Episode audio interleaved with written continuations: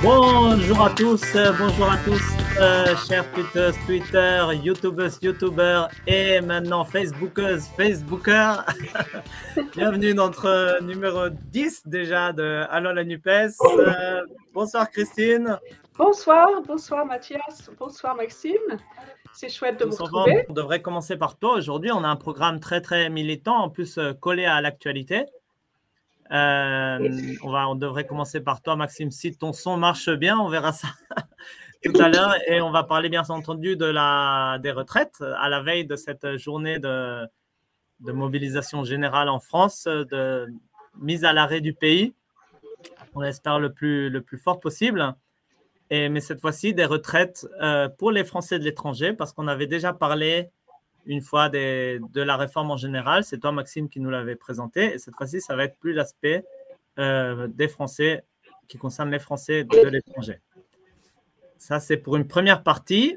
Ensuite, euh, nous sommes à la veille de l'arrêt du pays de la France, donc pas celui où on est, mais également à l'avant-veille de la journée internationale de la femme aussi, du droit pour le droit des femmes, donc euh, le 8 mars. Donc nous verrons aussi un peu quelques d'actualité de la circonscription qui concerne euh, cette, euh, euh, cette journée. Et puis également, ça, ça fera, ça fera ce sera l'occasion de faire notre chronique culture sur ce thème-là, avec Avril qui nous rejoindra dans quelques instants. Et puis ensuite viendra une autre actualité dans notre circuit, chez toi, Christine. Oui. Il s'agit donc de la SICO, Sicherheitskonferenz, qui est la conférence pour la sécurité, qui existe depuis de, nombreuses années déjà, qui est censée parler de sécurité, mais bon, tu nous raconteras de, quoi ça parle. Et enfin, tout à la fin, nous nous baladerons encore localement chez nous, cette fois-ci à Prague, euh, pour euh, comme qui nous parlera des élections présidentielles qui ont eu lieu dernièrement à, en République tchèque. Christine, toi, tu étais à la, manifestation, à la contre-manifestation, donc à Munich, là où tu habites. Et, du coup, pourquoi aujourd'hui tu avais envie de, nous parler de, cet événement? Voilà, donc quand tu dis contre-manifestation, euh, il faut préciser, ça s'est passé le samedi 18 février.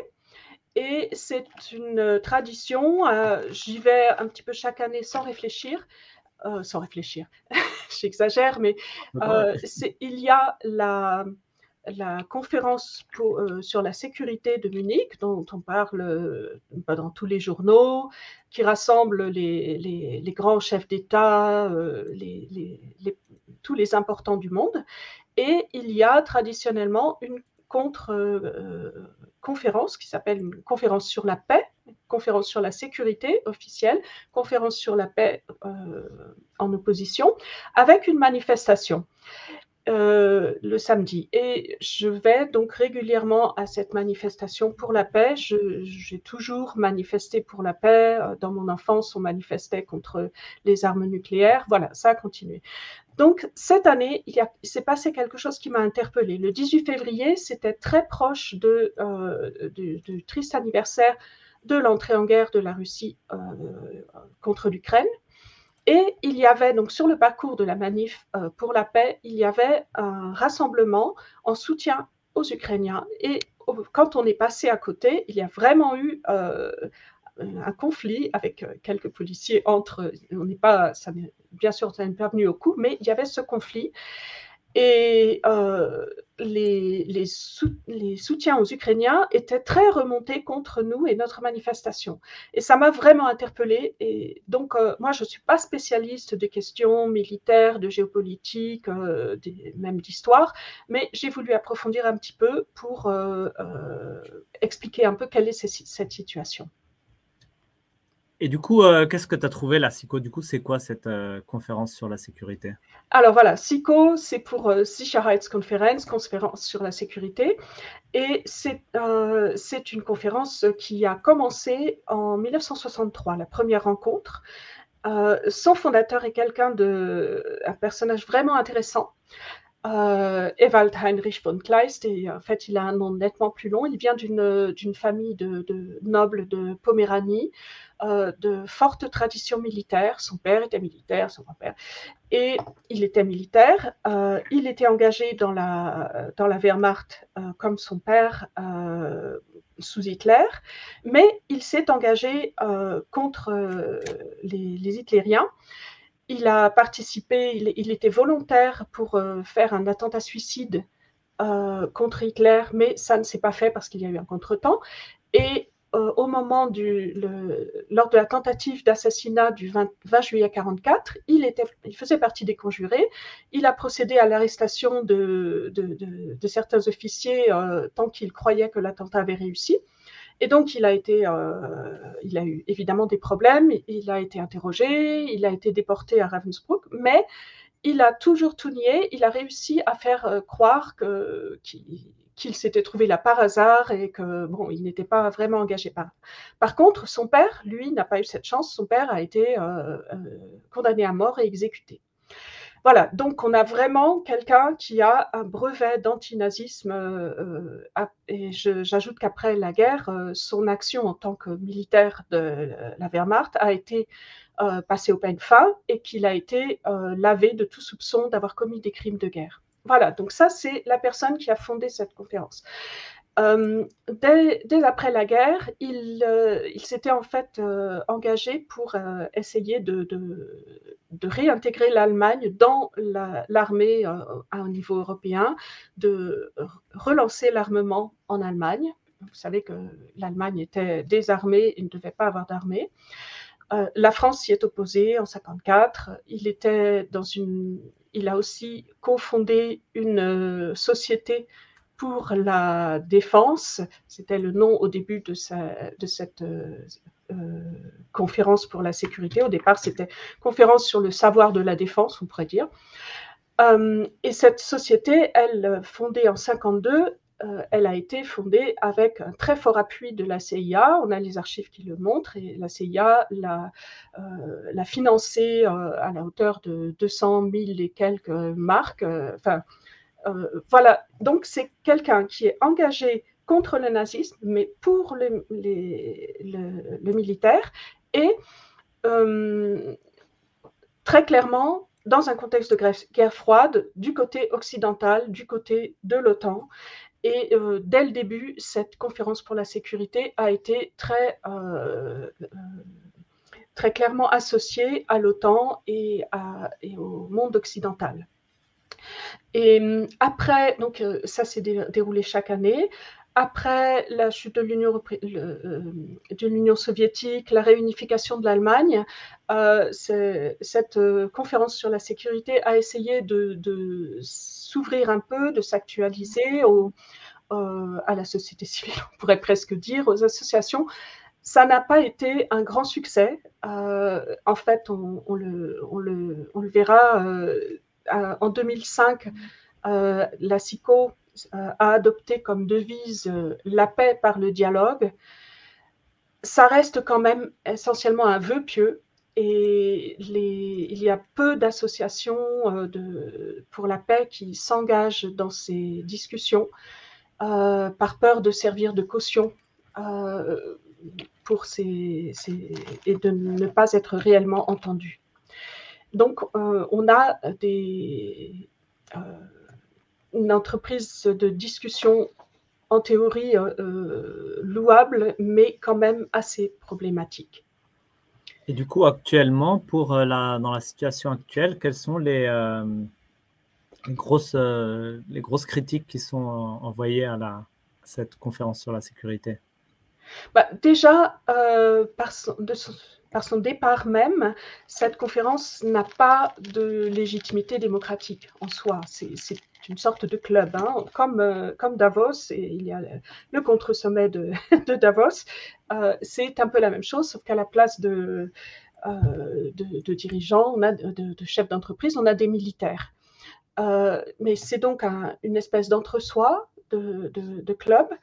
Et euh, on trouve parmi les partenaires, on trouve quand même euh, des, organisations, des, institutions qui sont à mon avis, quand même problématique. Euh, on a le, Conseil de l'Atlantique, la Fondation Bill Gates, la représentation de toute l'industrie allemande, le BMW, tout ça. On a des partenaires qui sont très un peu orientés quand même. Hein. Le, et, si on regarde les principaux sponsors, c'est encore plus inquiétant. On trouve bon, euh, Google, Amazon, on trouve euh, Bill Gates par euh, son entreprise Breakthrough Energy, on trouve Goldman Sachs, Bayer. Ce qui me pose peut-être le plus de problèmes, c'est Palantir, cette entreprise de, recueil et de traitement de données très liée à l'armée américaine, dont on, dont on apprend que pour, pour la première fois, euh, elle, a, elle, a, réalisé des, bénéfices euh, importants grâce justement à cette guerre en Ukraine. Euh, cette, cette entreprise Palantir se retrouve parmi les sponsors principaux de, de cette rencontre. Et pour moi, c'est assez problématique. Et si on regarde parmi les autres sponsors, là, on trouve carrément l'industrie de l'armement aussi, comme Airbus, Lockheed Martin, Rheinmetall. donc, euh, on a quand même des intérêts qui euh, peuvent peut-être promouvoir la sécurité. Par contre, pour ce qui est de la paix, la question se pose. Hein. il ne faut mhm. pas oublier que euh, l'Allemagne est aussi un grand exportateur d'armes. il y a les, USA, la Russie, la France, mais l'Allemagne aussi, l'Italie. ça implique de très grosses sommes et euh, donc des, des, sommes en plus des questions géostratégiques, des questions de pouvoir.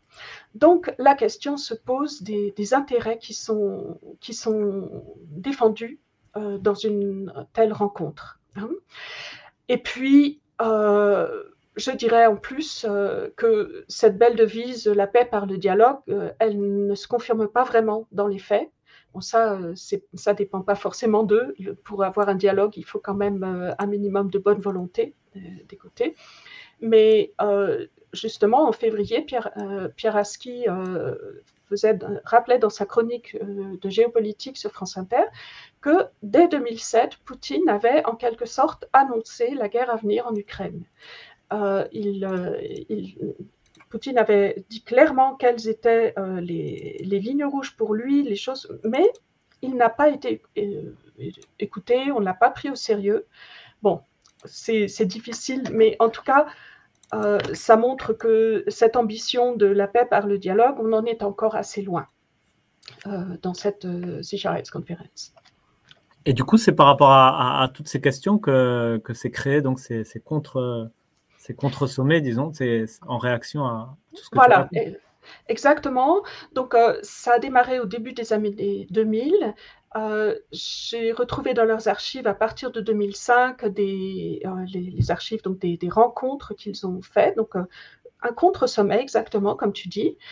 et donc, dans, un, discours inaugural de, professeur Dur, on entend euh, il disait par exemple, euh, il dit La paix par le dialogue est le nouveau sous-titre de la conférence sur la sécurité. Est-ce que ça signifie que nous assistons à un début de changement de mentalité? J'ai un sentiment très partagé à ce sujet. Euh, nous devons nous asseoir ensemble, échanger nos points de vue. Alors là, il parlait à l'époque des différents sur l'Iran et l'Irak. Mais il continue, il dit Je ne sais pas si le mot dialogue est vraiment approprié à cet endroit, car il ne s'agit pas d'un dialogue lorsque des personnes qui pensent en fait de la même manière sont réunies. Ils ont la même orientation que leurs interlocuteurs. Est-ce que ce n'est pas plutôt une fois de plus que l'on a volé et diffamé un terme central du mouvement pour la paix et qu'on l'a utilisé pour induire en erreur et tromper? Voilà, donc lui, il, euh, craint vraiment la récupération de ce de cette devise euh, du mouvement pour la paix, la paix par le dialogue, et, il est euh, assez sceptique. Donc la conférence pour la paix s'est fixé plusieurs euh, objectifs. C'est une coalition de, plusieurs associations qui, vont dans, ce, dans cette direction. Euh, l'un des principaux objectifs qu'on trouve sur leur site est d'initier des processus de réflexion qui inspirent une culture de la paix. Donc sortir de cette culture militariste très forte dans la psycho. Et l'appréciation de la conférence sur la paix sur la Sicherheitskonferenz, c'est que euh, cette, cette, conférence a été fondée euh, à une époque où la politique de sécurité, dite de sécurité, se caractérisait par une position frontale claire contre les États socialistes. Oui, guerre froide, euh, crise des, missiles de Cuba la dissuasion, la force militaire, l'armement euh, contre l'adversaire étaient les concepts centraux de la politique de puissance militaire. Après la fin de la guerre froide, les pays industrialisés occidentaux, donc principalement les pays de l'OTAN, ont pour priorité l'accès aux ressources mondiales et la sécurisation des voies commerciales et des débouchés, y compris par des moyens militaires. Euh, la conférence de Munich sur la sécurité joue un rôle important dans la concertation. Sa conception de la sécurité est axée sur la domination et le maintien du pouvoir.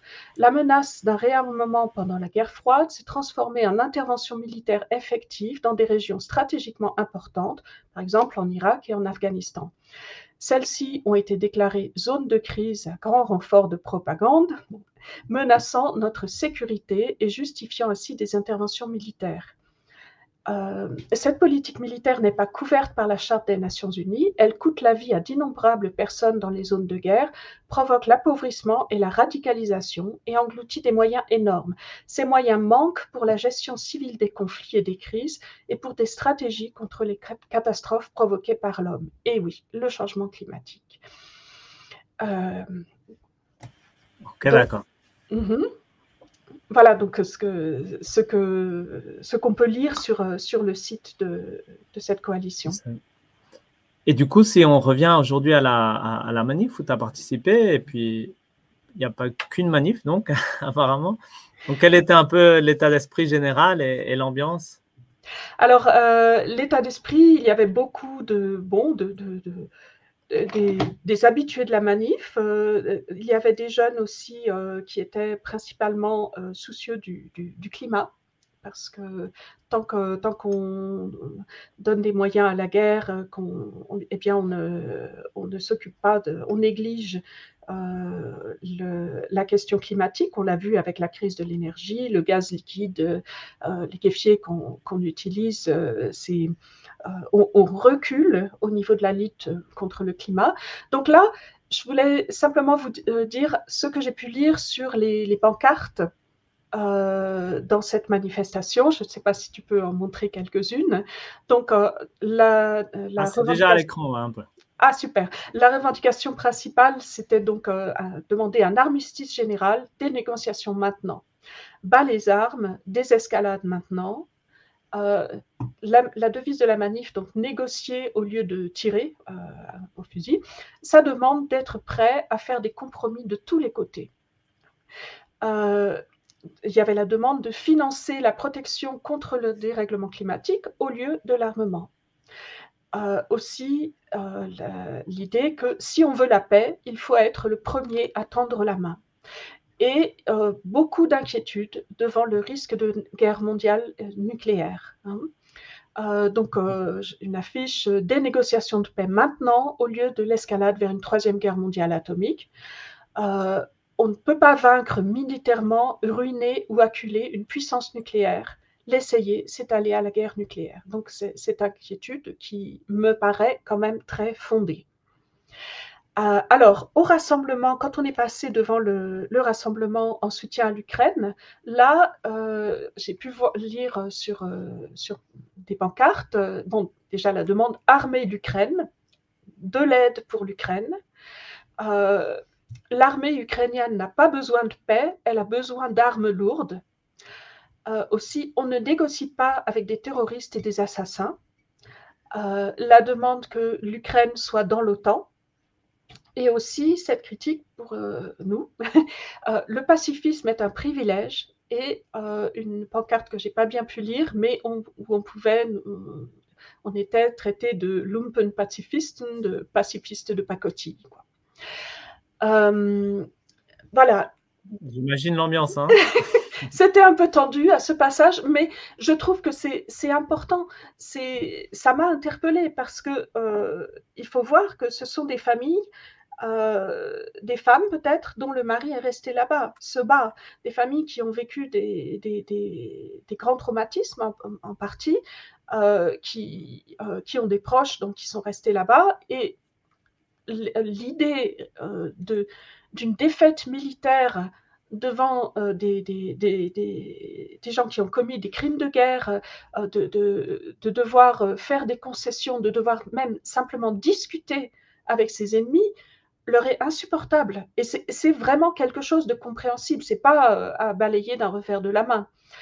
Mais quand on, les, manifestants pour la paix qui dénoncent l'escalade actuelle, qui dénonce le, le risque d'une dérive incontrôlable et de, tomber dans une guerre nucléaire ou dans l'accident nucléaire. On a quand même cette centrale euh, au milieu du, champ de bataille. Euh, ils ont aussi raison. Et quand ils dénoncent euh, le, les, sommes qui sont dépensées pour les, budgets militaires euh, alors qu'on en aurait besoin pour lutter contre le, dérèglement climatique, pour, euh, euh, pour les budgets sociaux, toutes ces sommes-là, elles manquent. Et, là aussi, ils ont raison. De plus, on sait que on ne peut pas continuer à fournir à l'Ukraine toutes les munitions dont elle a besoin. On va arriver à un moment où, on va euh, soit tomber dans la guerre totale euh, nucléaire, la catastrophe, soit arriver au bout des armements qu'on peut livrer. Est-ce que euh, toutes ces morts qui, s'accumulent entre-temps, est-ce qu'on pourrait les éviter?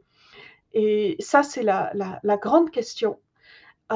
c'est une question qui divise complètement la société allemande, qui divise aussi la société française d'ailleurs. La, question d'ailleurs de la participation ou non à l'OTAN, c'est une question qui divise la NUPES, qui ne peut pas être résolue comme ça. Euh, euh, on a besoin d'un débat de société approfondi. Or là, on a donc les, grandes semondes, si je peux dire, euh, qui se rencontrent dans cet hôtel de luxe à la Sicherheitskonferenz, à la SICO moi, j'ai la quasi-certitude qu'ils sont très très loin d'avoir fait tout leur possible pour éviter la guerre ou pour revenir à la paix une fois la guerre déclenchée. Et ça, ils en portent la responsabilité. Euh, je me demande quel est le rôle des lobbies de l'armement euh, dans, les décisions qui sont prises ou qui ne sont pas prises euh, à ce niveau-là. Et j'estime que ce sujet, c'est un sujet de société extrêmement grave, fondamental, et on ne peut pas simplement le laisser entre la main de spécialistes, d'intervenants de, finalement cooptés. Euh, certains des intervenants dans, cette euh, sont très loin d'être des modèles de démocratie. Et c'est normal d'un certain côté, on veut discuter avec tout le monde, mais on a besoin d'un débat au niveau de la société. Et c'est ce qui nous manque. Et c'est pour ça que je considère que c'est important, malgré tout, de, continuer à manifester pour la paix, sans être euh, dans un, bisounours naïf, mais euh, ce sont des choses euh, dont la société doit discuter et sur lesquelles on doit arriver à, à une position qui, qui ne mécontente pas trop euh, ni, ni un côté ni l'autre. On a vraiment besoin de, de retrouver de la raison dans, dans, ce, dans cette crise euh, dont j'ai peur qu'elle ne finisse pas et que ce ne soit pas la dernière. Donc on a intérêt à trouver une façon de, s'en sortir par le haut. Eh ben, espérons que sois prémonitoire, euh, Christine. J'espère. J'espère. C'est un sujet vraiment épineux. Mais... Ouais, ça c'est le moins. Et puis très émotionnel, non Pour beaucoup de monde, on sent beaucoup des. Bien sûr. On vient de entre les, les vaccins, euh, le Covid, et la guerre maintenant et tout ça. Tout à fait, oui. On est tous à, à, à, fleur de peau. Exactement, c'est vrai aussi. Eh oui. Bon. En tout cas, mille merci Christine pour tous ces, ces éclaircissements aussi, pour y avoir été, avoir fait les photos. Ben, Et, et, du coup, on va recevoir Avril tout de suite, qui on va passer au, au, point sur la, le 8 mars. Bonsoir Avril. Bonsoir. Bonsoir. Est-ce que vous m'entendez bien? Très bien. Super. super. Eh ben, ça va bien. On t'entend bien. euh, écoute, je te propose de lancer une petite vidéo. Et, et puis, tu, on te laisse démarrer. Ça va? Il faut juste que je, je, trouve cette vidéo parce que comme il y avait beaucoup d'images à, gérer dans les, ah oui. dans les avant aussi. Donc, euh, pour le 8 mars, il y a une vidéo ici qui va être lancée bientôt.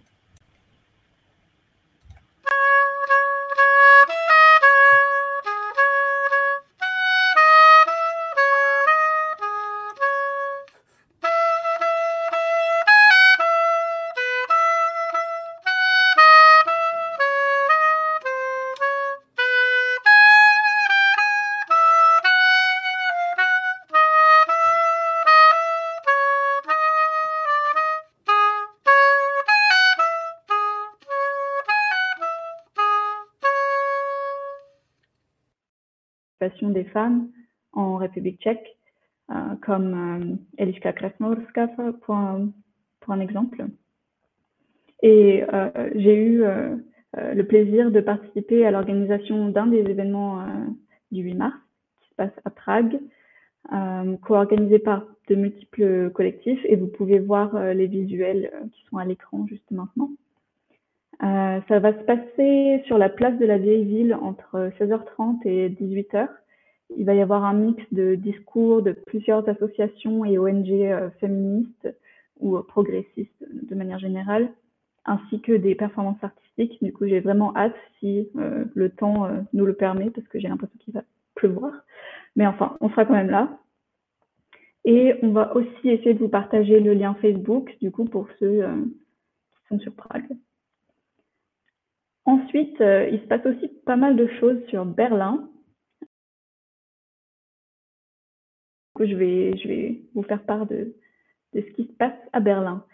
Euh, il va y avoir une, manifestation le matin avec les partenaires de la NUPES, grande manifestation du 8 mars.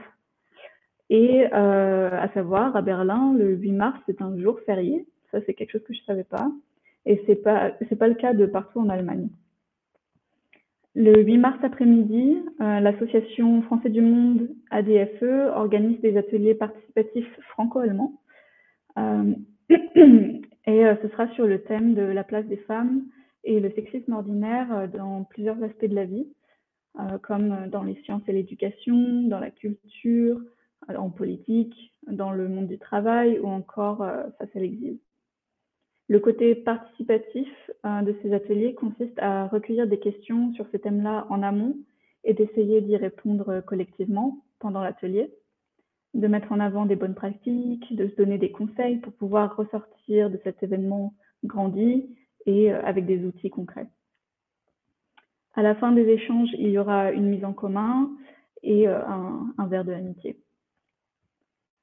Ensuite, un peu plus tard, le 12 mars, euh, il va y avoir une fresque du sexisme organisée par la NUPES euh, localement.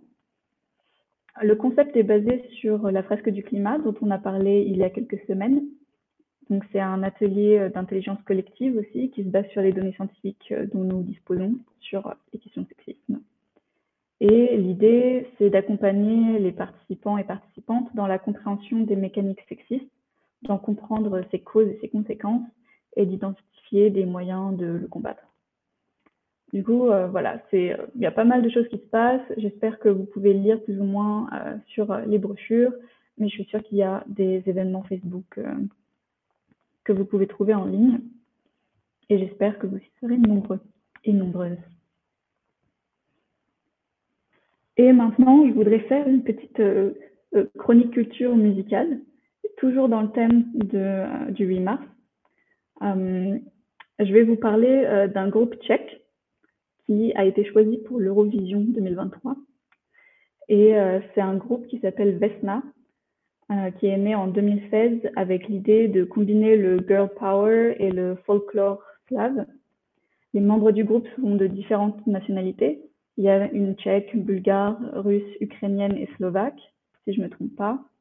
Et elle présente une chanson qui s'appelle My Sister's Crown, qui fait euh, référence à l'Ukraine, My Sister, euh, et parle du pouvoir des femmes à se lever contre un agresseur anonyme, mais qui est clairement reconnaissable entre les lignes, qui est euh, la Russie de Poutine. Il y a des paroles anti-guerre et des symboles qui font référence au respect de la souveraineté de l'Ukraine, avec l'idée de la couronne, par exemple. Et la chanson met en avant une forme de sororité slave qui va au-delà des nations, qui pourrait être interprété comme de la propagande russe qui parle de l'Ukraine et de la Bulgarie comme des sœurs et qu'il n'y a qu'une seule identité, qui est l'identité russe, que l'Ukraine n'existe pas.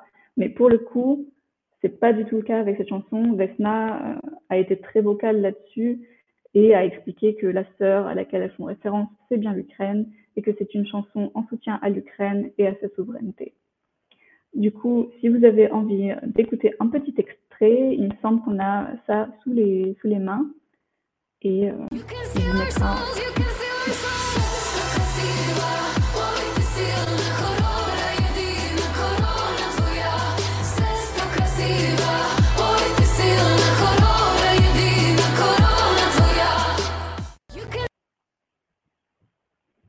Et voilà, ce sera tout pour moi.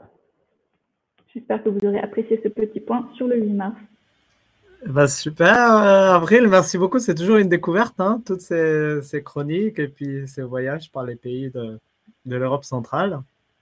De notre circo, ouais. Donc, euh, pour nos amis de Berlin et de Prague en particulier, vous savez quoi faire dans les prochains jours? Parfait, il y a une grosse activité euh, en ce moment. Le temps, la France, mais pas seulement la France, est assez bouillonnante. Yes, venez nombreux. Merci, bonne soirée Avril. Je crois que tu euh, Je vais devoir assez pressé non, aujourd'hui aussi? Merci beaucoup. À la Alors, bonne soirée et merci beaucoup pour ton passage. Hein. Ciao, ciao. Ciao. Maxime. Alors, est-ce que ça marche Ah, bah, ça a l'air mieux déjà. Ah. Ça a l'air. Ah. Ah, bah tu vois, on va pouvoir, on va pouvoir la faire, je crois, la chronique. Allez, pour, pour, pour se détendre, on relance notre jingle, même si on l'a déjà vu. On le... Ça te dit de, de, reprendre ton petit papier? Allez, vas-y. Je, sais pas si on le verra aussi bien. Comment, comment, comment? Je sais pas si on le verra aussi bien là. Ah, attends, c'est parti.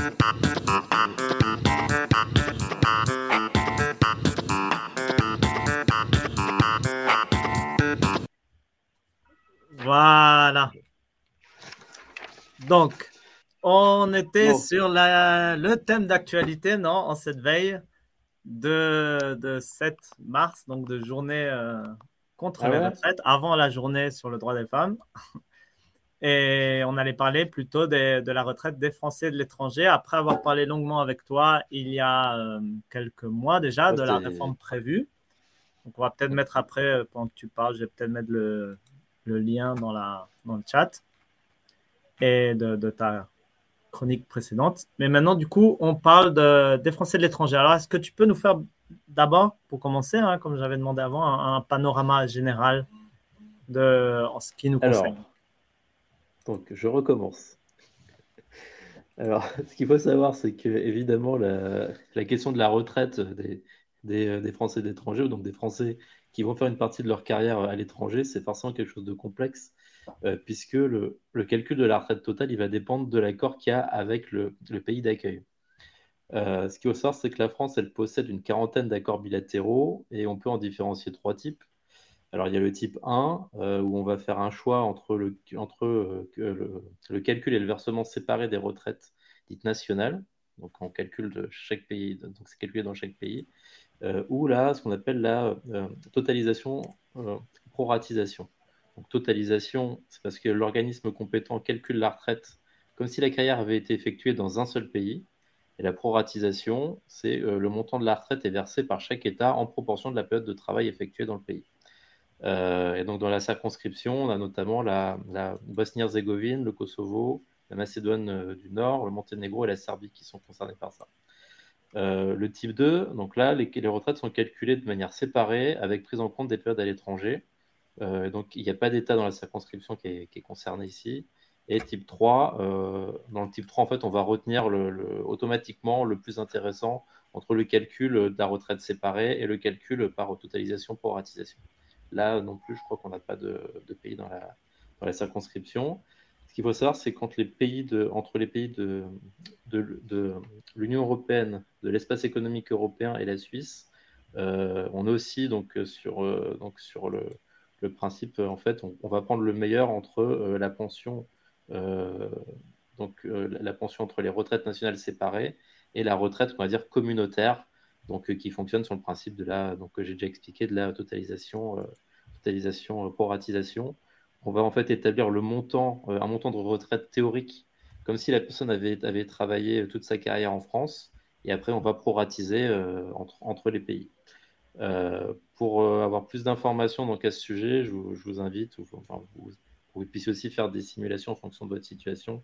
je vous invite à aller sur le site du, du CLES, cleiss.fr. Voilà. Et du coup, déjà avant même que cette réforme, si jamais elle se met en place, euh, ce qui n'est pas gagné du tout, euh, il y a déjà quand même de nombreux problèmes, non, pour les, pour les Français de l'étranger? Oui, en fait, il y en a un gros. Euh, alors, déjà, ce qu'il faut voir, c'est qu'ici, comme pour toutes les retraites, il y a, il y a, a trois paramètres qui, rentrent en compte, donc auxquels il faut s'intéresser. C'est le, taux de liquidation, le nombre d'années euh, cotisées par, rapport, au nombre d'années exigées et le calcul euh, de ce qu'on appelle le SAM ou du RAM. Donc, c'est le salaire annuel moyen ou le revenu annuel moyen sur euh, les 25 meilleures années. Le truc, c'est que pour, les, pour le calcul de la, de la retraite dite, dite nationale, donc pour les, pour, les Français de l'étranger, en fait, on va déterminer le, donc le, SAM ou le RAM sur les 25 meilleures années en France et donc, ce qui veut dire que ça va être sur, sur toutes les années en France pour les carrières euh, de, de 25 ans ou moins. Donc, en fait, il n'y a pas de proratisation. Euh, ce qui fait, en fait, c'est qu'ici, il y a, y a une discrimination euh, qui, est, qui est assez évidente, puisque bah, les moins bonnes années, en fait, ne, vont pas être neutralisées dans, dans, le calcul.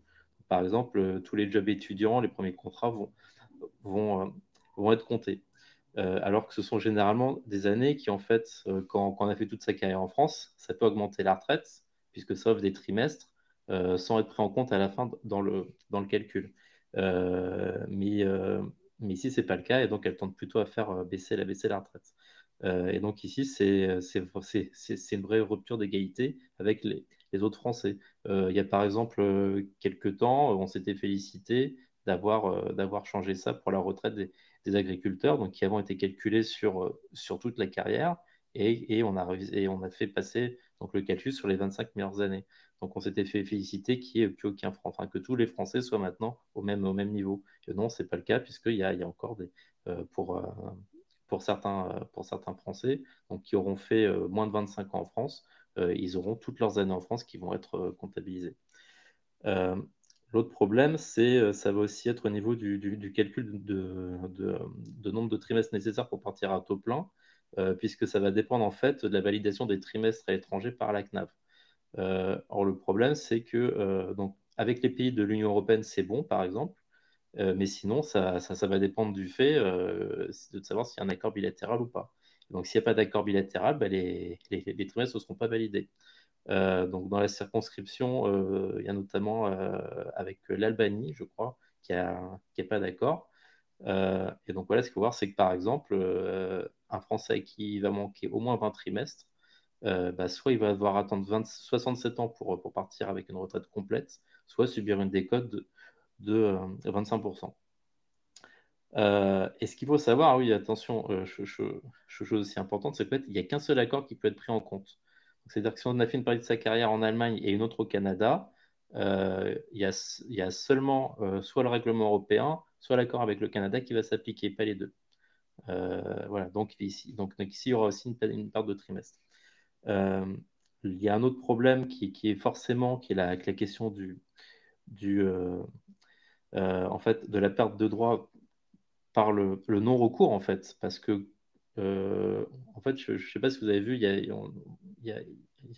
a, certains problèmes qui remontent en France, qui a des problèmes dans le calcul de la retraite, euh, ne, serait-ce que pour les personnes qui ont fait toute leur carrière en France. Donc on voit bien que là, quand, en fait, quand il y a plusieurs acteurs qui sont impliqués, euh, les risques d'erreur, de problèmes de communication sont encore plus importants. et ce qu'il faut, et aussi, dernier, dernier problème, enfin, et donc là, c'est vraiment une observation personnelle, c'est par rapport au manque d'information probablement qu'il y, a des situations qui sont très diverses, euh, mais moi, ce que j'ai pu remarquer en, tant qu'indépendant, euh, en Allemagne notamment, c'est que, que, les, que les, Français qui, euh, qui, qui, viennent s'installer en Allemagne pour être indépendants sont, sont, sont, extrêmement mal, mal renseignés. Je, je, je, et ce qu'il faut c'est que en Allemagne, tous les indépendants ne sont pas censés cotiser à la retraite. Euh, moi, en tant que traducteur, je suis obligé. Ma femme, qui est prof de français, euh, donc moi, non, en tant que traducteur, je ne suis pas obligé, mais je le fais quand même. Et euh, ma, femme, qui est prof de français, est obligée. C'est comme ça. Voilà, c'est la règle allemande. Et on connaît énormément de profs de français.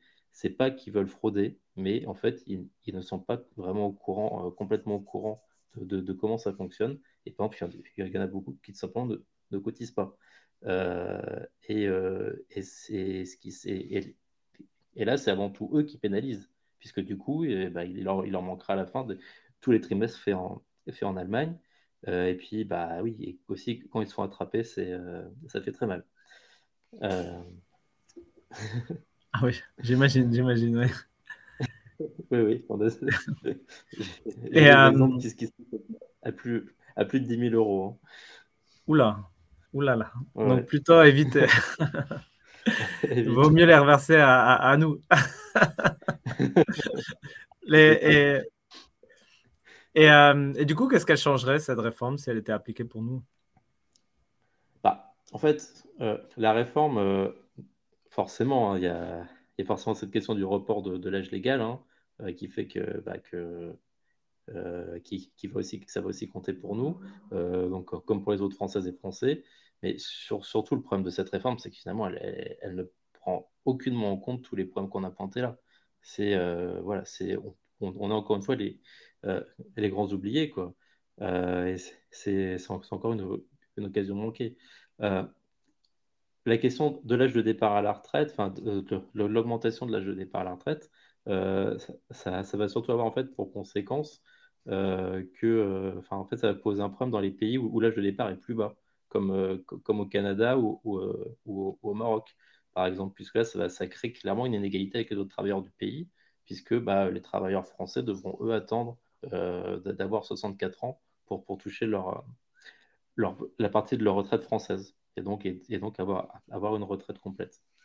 je tiens je tiens à souligner là que sur moi, par rapport à tous les débats là, sur, la, sur, sur la réforme des retraites, donc, on, a vu qu'on avait largement gagné la, bataille de, l'opinion, mais euh, dans, les médias, j'entends une petite musique là depuis quelques temps, où à chaque fois ils essayent de, dire ah, qu'est-ce que les Français pensent, qu'est-ce que les, étrangers pensent de nous en France, qu'est-ce que les étrangers pensent de la France, et à chaque fois forcément ils nous, ils nous, ils, euh, nous voient comme, comme des gens bizarres, euh, qui n'ont pas envie de travailler, etc.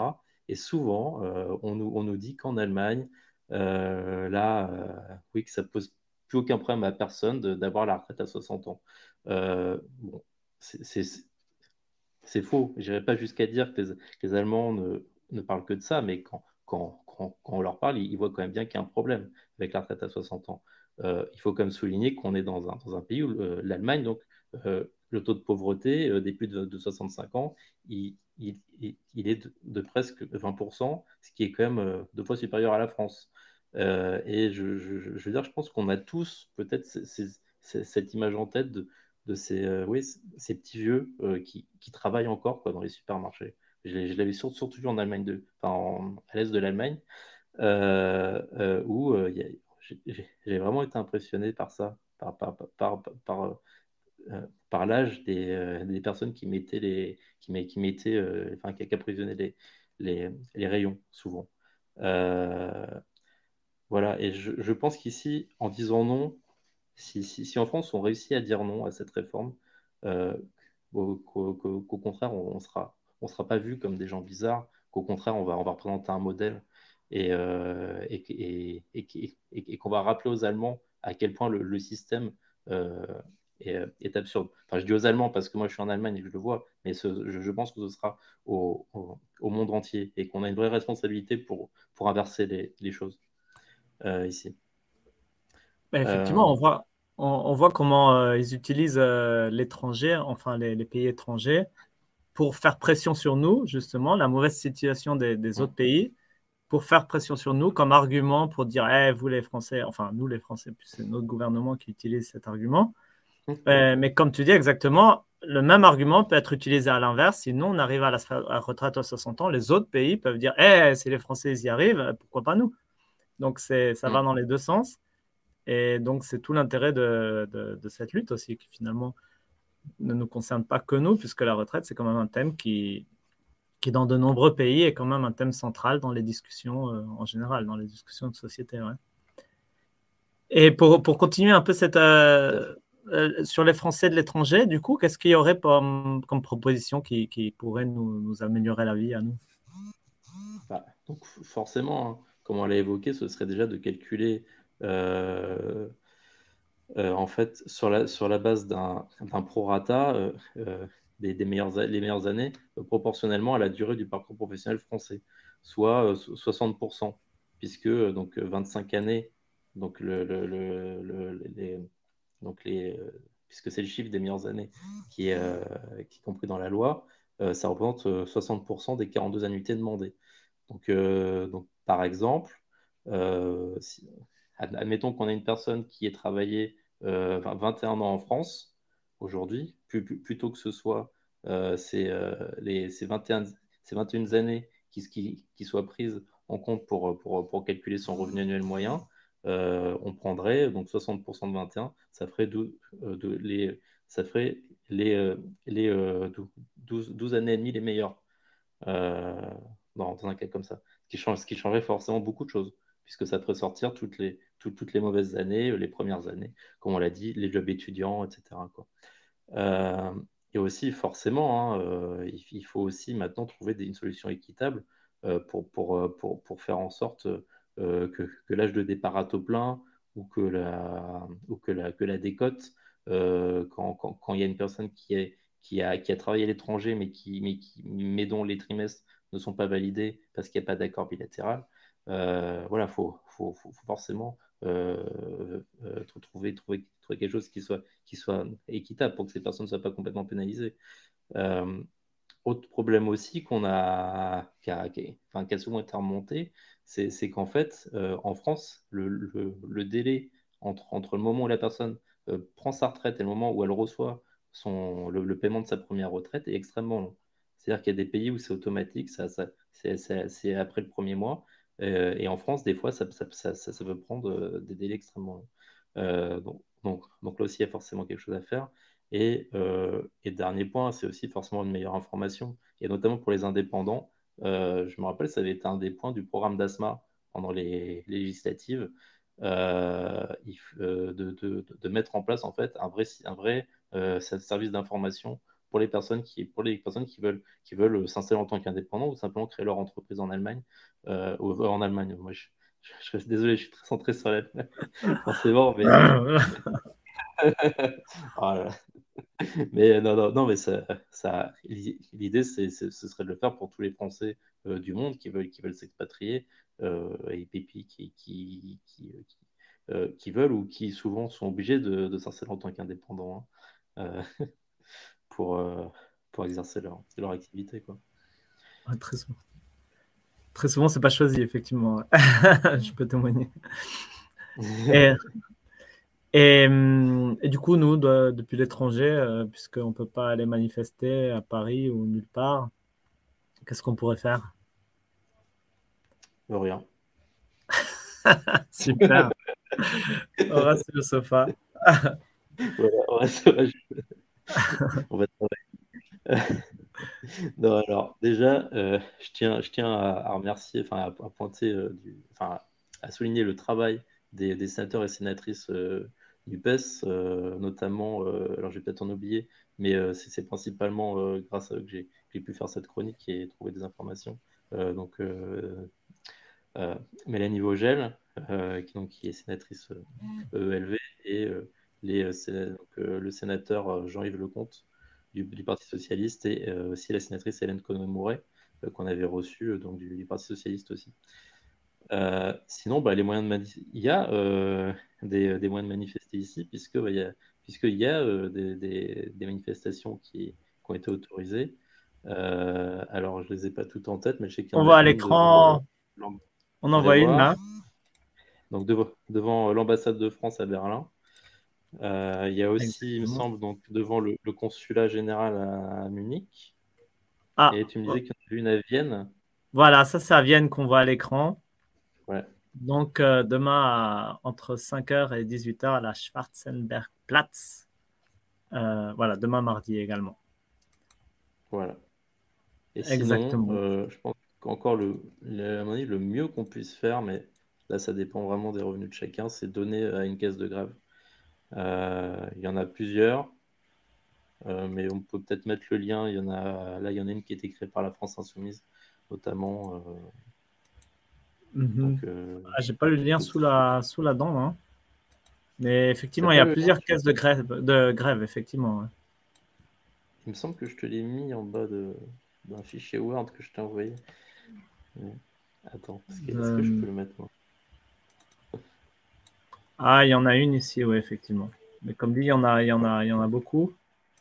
Voilà. C'était même une discussion euh, qui voulait. Euh, quelqu'un qui demandait à laquelle donner parce qu'il y en a tellement, on ne sait pas trop. voilà, là, il y en a une dans le chat, ouais. Effectivement. Et voilà, donc on a quand même nos, petites activités à faire depuis l'étranger. Et puis, euh, et puis toujours la, la, la, fameuse bataille culturelle, non à, dire que c'est possible, parce qu'il y a beaucoup de monde résigné aussi par rapport à cette histoire et qui dit bah, on n'a pas le choix, non Et au moins en France, heureusement, euh, il y en a beaucoup qui disent Ah, bah, pourquoi les Français descendent dans la rue alors qu'ils ont qu'à 62 ans? Bah, C'est peut-être justement parce qu'on descend dans la rue qu'on est à 62 ans. justement, c'est peut-être l'inverse. Et je vois, et je vois une, question dans, dans, le chat. On, demande du coup si, si, on vit dans un pays où la retraite est à 60 ans, on ne peut pas percevoir sa retraite avant les 62 ou, ou pire 64 ans. Euh, non, en fait, euh, du coup, on peut toucher la partie de, sa retraite euh, du pays dans, lequel la retraite est à 60 ans. Mais, euh, pour débloquer sa retraite euh, française, il faut attendre ses 62 ans. Donc, c'est-à-dire qu'on peut, touche qu'une partie de sa retraite. Ou alors, il faut continuer à travailler jusqu'à 62 ans et partir à la retraite à 62 ans, même si dans le, dans, le pays, dans, le pays d'accueil, l'âge légal est à, est à 60 ans. Ok, d'accord. Bah, écoute, merci, euh, merci beaucoup, Maxime, hein, parce c'est assez compliqué effectivement pour nous. Il y a eu plusieurs euh, webinaires, même depuis de, la NUPES, qui ont été organisés pour justement pour nous. Et euh, voilà, pour essayer de voir un peu plus clair là-dedans. Eh ben, super. Ben, on, a, on arrive à, la, dernière, dernière partie de notre, de notre programme, qui est cette fois-ci, en fait, une contribution de, de Com qui n'a pas pu être là présent aujourd'hui mais on retourne à, Prague et on en profite pour, euh, pour présenter Com et, le remercier. C'est un nouvel euh, intégrant disons, de notre équipe qui principalement s'occupe de la technique, ce qui est un grand, un, grand appui, mais pas seulement de la technique, puisqu'il nous a fait cette, euh, cette, présentation. Et on profite aussi pour, pour saluer et pour remercier Louis Bazel aussi, qui, qui est un autre nouveau dans notre équipe de, bénévoles militants qui, qui, plus se concentrent sur la communication. Donc, en général, quand vous voyez un poste, ça vient de lui, mais pas que forcément. Hein. C'est donc euh, alors la Nupes s'agrandit aussi, comme la Nupes.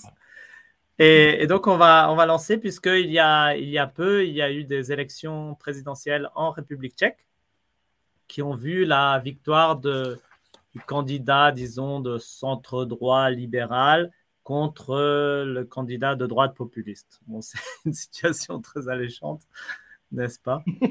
Et euh, donc, celui qui s'appelle, j'avais même préparé un petit, euh, un petit jingle. Donc, je vais le passer avant de, de, lancer la, la, vidéo qu'il faut aussi que, que, je partage Aujourd'hui, on avait, on avait beaucoup d'images, non? On avait beaucoup de, de vidéos et d'images. Et hum, voilà, donc Pavel, c'était le, candidat euh, qui a gagné et Babic, c'était le candidat euh, qui a perdu. Donc c'est parti, jingle. On va faire ça comme ça, attention.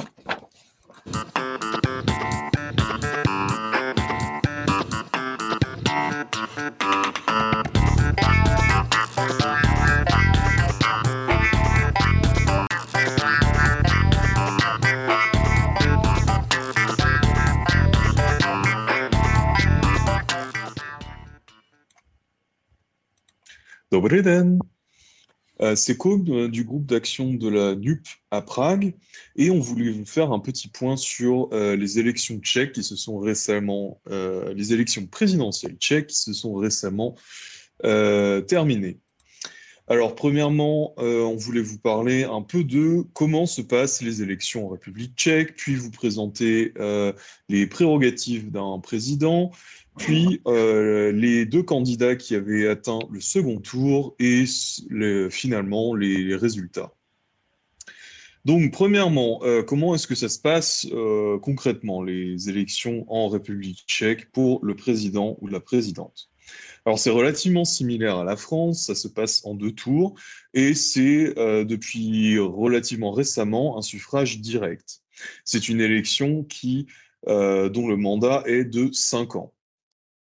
Alors, qu'est-ce que c'est les fonctions présidentielles euh, du ou de la présidente euh, tchèque? Alors, euh, en République tchèque, le régime est beaucoup plus parlementaire qu'en France, mais néanmoins, le ou la présidente n'ont pas que des fonctions protocolaires ou cérémonielles. Notamment, il y a un droit très important qui est le droit de veto du président. Euh, donc ce, droit de veto permet de bloquer une loi, mais euh, il peut être aussi euh, outrepassé par un vote du Parlement. Donc ce n'est pas un veto complet. le ou la présidente peut aussi dissoudre la Chambre des députés, va désigner aussi le ou la première ministre, un certain nombre de juges constitutionnels et des membres de la Banque nationale tchèque. Euh, c'est important de noter que le pouvoir exécutif reste quand même très largement euh, dans les mains de, du ou de la première ministre et de son gouvernement. Alors, le contexte politique actuel en République tchèque est surtout marqué par, euh, par la guerre en Ukraine et la forte inflation, principalement due, comme partout en Europe, à une forte augmentation des coûts de l'énergie, des denrées alimentaires, etc. Mais euh, il y a une très grande euh, du débat politique autour de la figure de Andrei Babiš, euh, que je vais maintenant vous présenter, puisque c'était l'un des deux candidats, l'un des deux candidats à la présidence tchèque qui a atteint le second tour. Donc Andrei Babiš a 68 ans, il fait partie du, parti ANO, ça veut dire oui en, tchèque, qui est d'habitude mis euh, au centre droit libéral, mais c'est surtout un parti extrêmement populiste. Alors, il a été anciennement euh, Premier ministre de 2017 à 2021, et c'est aussi l'ancien PDG d'une euh, très grande entreprise d'agroalimentaire tchèque appelée Agrofert. C'est le cinquième tchèque le plus riche. mais surtout, c'est une personnalité extrêmement clivante, notamment dû à de très nombreuses accusations et de procès à son encontre. Donc, par exemple, il a été accusé euh, d'évasion fiscale, de conflit d'intérêts, il a été cité dans les Pandora Papers, euh, il a été accusé de détournement de fonds européens, d'intimidation. Pour la petite histoire, son fils l'a accusé euh, de l'avoir kidnappé pour l'empêcher de témoigner à son propre dans une affaire pour un procès. Euh, et notamment, euh, un peu plus anciennement, il a été accusé de collaboration avec la police secrète du régime communiste. Donc tout ça, ce sont des accusations ou des crimes présumés parce que, grosso modo, il s'en sort toujours indemne. Euh, Alors, il a utilisé aussi des, méthodes assez antidémocratiques lors de l'élection, ou en tout cas supposément, euh, notamment par en envoyant des fake news par SMS ou euh, par lettre à la population pour jouer sur leur peur. il a aussi accusé Pavel, donc son principal opposant, d'être un espion russe. Et tout ça l'a pas empêché d'avoir été reçu à l'Élysée par Macron pendant l'entre-deux tours. Voilà, donc un très bel homme, ce, monsieur Babiche. Donc maintenant, euh, son principal opposant, donc le deuxième candidat qui atteint le second tour, euh, c'est Pavel, euh, Petr Pavel, 61 ans, donc officiellement sans étiquette, mais qui a été soutenu par la, coalition Spolu du Premier ministre Petr Fiala. Spolu, ça veut dire ensemble, donc c'est un, donc c'est quelque chose du, c'est un parti de centre droit libéral, démocrate, chrétien. Euh, et donc Petr Pavel, c'est un ancien général qui a commencé sa carrière sous le régime communiste, puis qui est passé dans l'armée tchèque, et enfin qui est allé à l'OTAN, et notamment il a présidé le comité militaire de l'OTAN. Euh, pour la petite anecdote, il a reçu une Légion d'honneur française pour une intervention en Yougoslavie. Donc il incarne beaucoup plus euh, l'ordre, le calme, le respect de la loi, à l'antithèse de Babiche et de sa ribambelle d'affaires euh, de corruption notamment.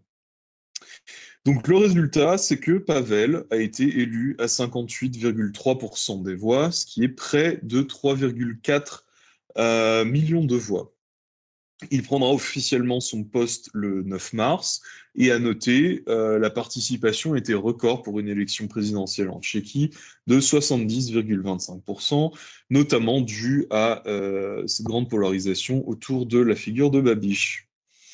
Donc quel est le programme et les promesses euh, de Petr Pavel? Eh bien, il, promet un soutien militaire quasiment illimité à l'Ukraine, et il a été notamment élu là-dessus. Euh, il s'intéresse beaucoup à la géopolitique, étant donné qu'il a appelé la présidence euh, taïwanaise juste après son élection. Euh, il y a apparemment un, il, il veut apparemment renforcer les liens avec la Slovaquie, puisque la présidente slovaque était présente à son meeting de victoire. Et donc, il est pro-OTAN, il est pro-Union européenne et il est anti-populiste, anti-babiche. Voilà. Euh, au niveau de, de, de ces idées, euh, ce qui est important de noter, c'est qu'il est pro mariage pour tous, il est pro adoption pour couple homosexuel, il est pro euthanasie, et ça, ce sont des sujets très importants euh, sur lesquels il s'est exprimé parce que c'est typiquement le type de, de position qu'un président ou un président pourrait créer un blocage avec son droit de veto. Et donc, c'est très important que le président s'exprime sur euh, des réformes euh, sociétales. Donc, conclusion, euh, Pavel, c'est loin du président idéal, en tout cas pour nous, sympathisants de la NUP. mais il y a quand même un gros soulagement de la part d'une grande partie de la population, notamment à Prague et dans la majorité des agglomérations urbaines, euh, parce qu'en en fait, on évite d'avoir euh, Andrei Babiš, ce grand populiste euh, corrompu, en tant que président. donc maintenant, il faudra voir si Petr Pavel effectivement respecte ses promesses sur les sujets sociétaux et sur son et il faudra aussi voir son influence géopolitique au sein de l'OTAN ou de l'Union européenne. Voilà, j'espère que ça vous aura intéressé et à bientôt. Ciao ciao Ciao, ciao, comme. à la prochaine. Maxime aussi nous a déserté, Christine. Ah là là, il reste que les deux fidèles. oui, euh, c'est vrai que il faut voir ce que donnera ce président, mais bon, euh, les, les, populistes milliardaires euh, à tendance autoritaire, c'est pas forcément ce qu'on peut souhaiter de mieux. Donc là, ils ont au moins échappé à ça. c'est le moins pire, on va dire, mais bon, c'est dans beaucoup de pays de l'Est, non C'est souvent l'option qu'il y a, non? La Pologne, la Hongrie. Euh. Oui, euh, la vu aux États-Unis, au Brésil. Voilà. euh, bon, mais euh, en tout cas, j'ai été intéressée par cette idée du rapprochement avec la Slovaquie, parce que quand même, la Tchécoslovaquie, ça a été longtemps un pays. Il y a des liens entre les deux, et, et c'est vrai que c'est c'est important de les, de les renforcer et de les, les soigner, je pense. Ah ben, c'est clair, hein, il est temps, surtout en ces, en ces moments-là, plutôt pas créer des divisions, plutôt créer des unions. Juste Exactement. avant, je partage ce que toi, je crois même que tu avais écrit. Voilà ce petit lien qui est plus facile à recopier. Donc, caisse-solidarité.fr, qui est une euh, caisse de grève que c'est toi qui l'avais trouvé, non? Oui, oui, oui, euh, c'est une caisse de grève qui, euh, qui, euh, fonctionne en collaboration avec tous les syndicats, avec des règles transparentes et, qui rend des comptes et qui, enfin, qui m'a l'air très, très participative et qui permet aussi de rembourser éventuellement des grévistes non syndiqués. C'est un problème quand, euh, quand, un- quand on cotise à une caisse de grève d'un syndicat. Évidemment, le syndicat va en priorité rembourser ses, ses- ses membres, c'est logique. Mais euh, comme il y a quand même beaucoup de gens qui ne sont pas syndiqués et qui peuvent euh, être amenés à faire grève, euh, cette caisse euh, permet de, de les aider aussi. Et ça, je trouve que c'est appréciable. Et ben voilà, on est arrivé à la fin de notre programme d'aujourd'hui. Donc, euh, merci Christine d'être là à la fin. Ben, merci à Mathias. Toi, Mathias, On est là. on Et est là, exactement. On va avoir déjà une grosse partie dédiée au. En tout cas, c'est ce qu'on a prévu. Donc, ça devrait être dans deux semaines, le 20 mars.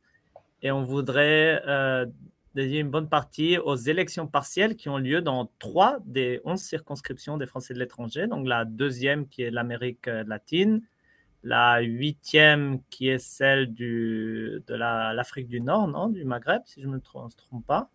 Euh, Je, je crois que c'est la neuvième et que la huitième pardon. est la Méditerranée. Euh, on va, La va, huitième, c'est celle avec euh, la, la Grèce, l'Italie, Israël. voilà, c'est ça, Chypre, ouais. la Turquie.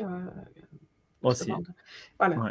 Oui, oui. Donc, on, a, on aimerait beaucoup parler de ces élections, puisqu'ils sont en pleine campagne, qui vont, vont- dont le premier tour aura lieu début avril, je crois bien. je crois bien. Euh, exactement. Et c'est bon, on, on va, on va essayer de, de- d'en parler.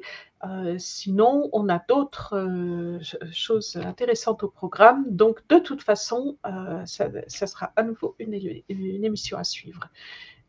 Super. Allez, bah, bonne soirée tout le monde. À la prochaine. bonne soirée, On bonne manif demain. Bonne manif, ouais.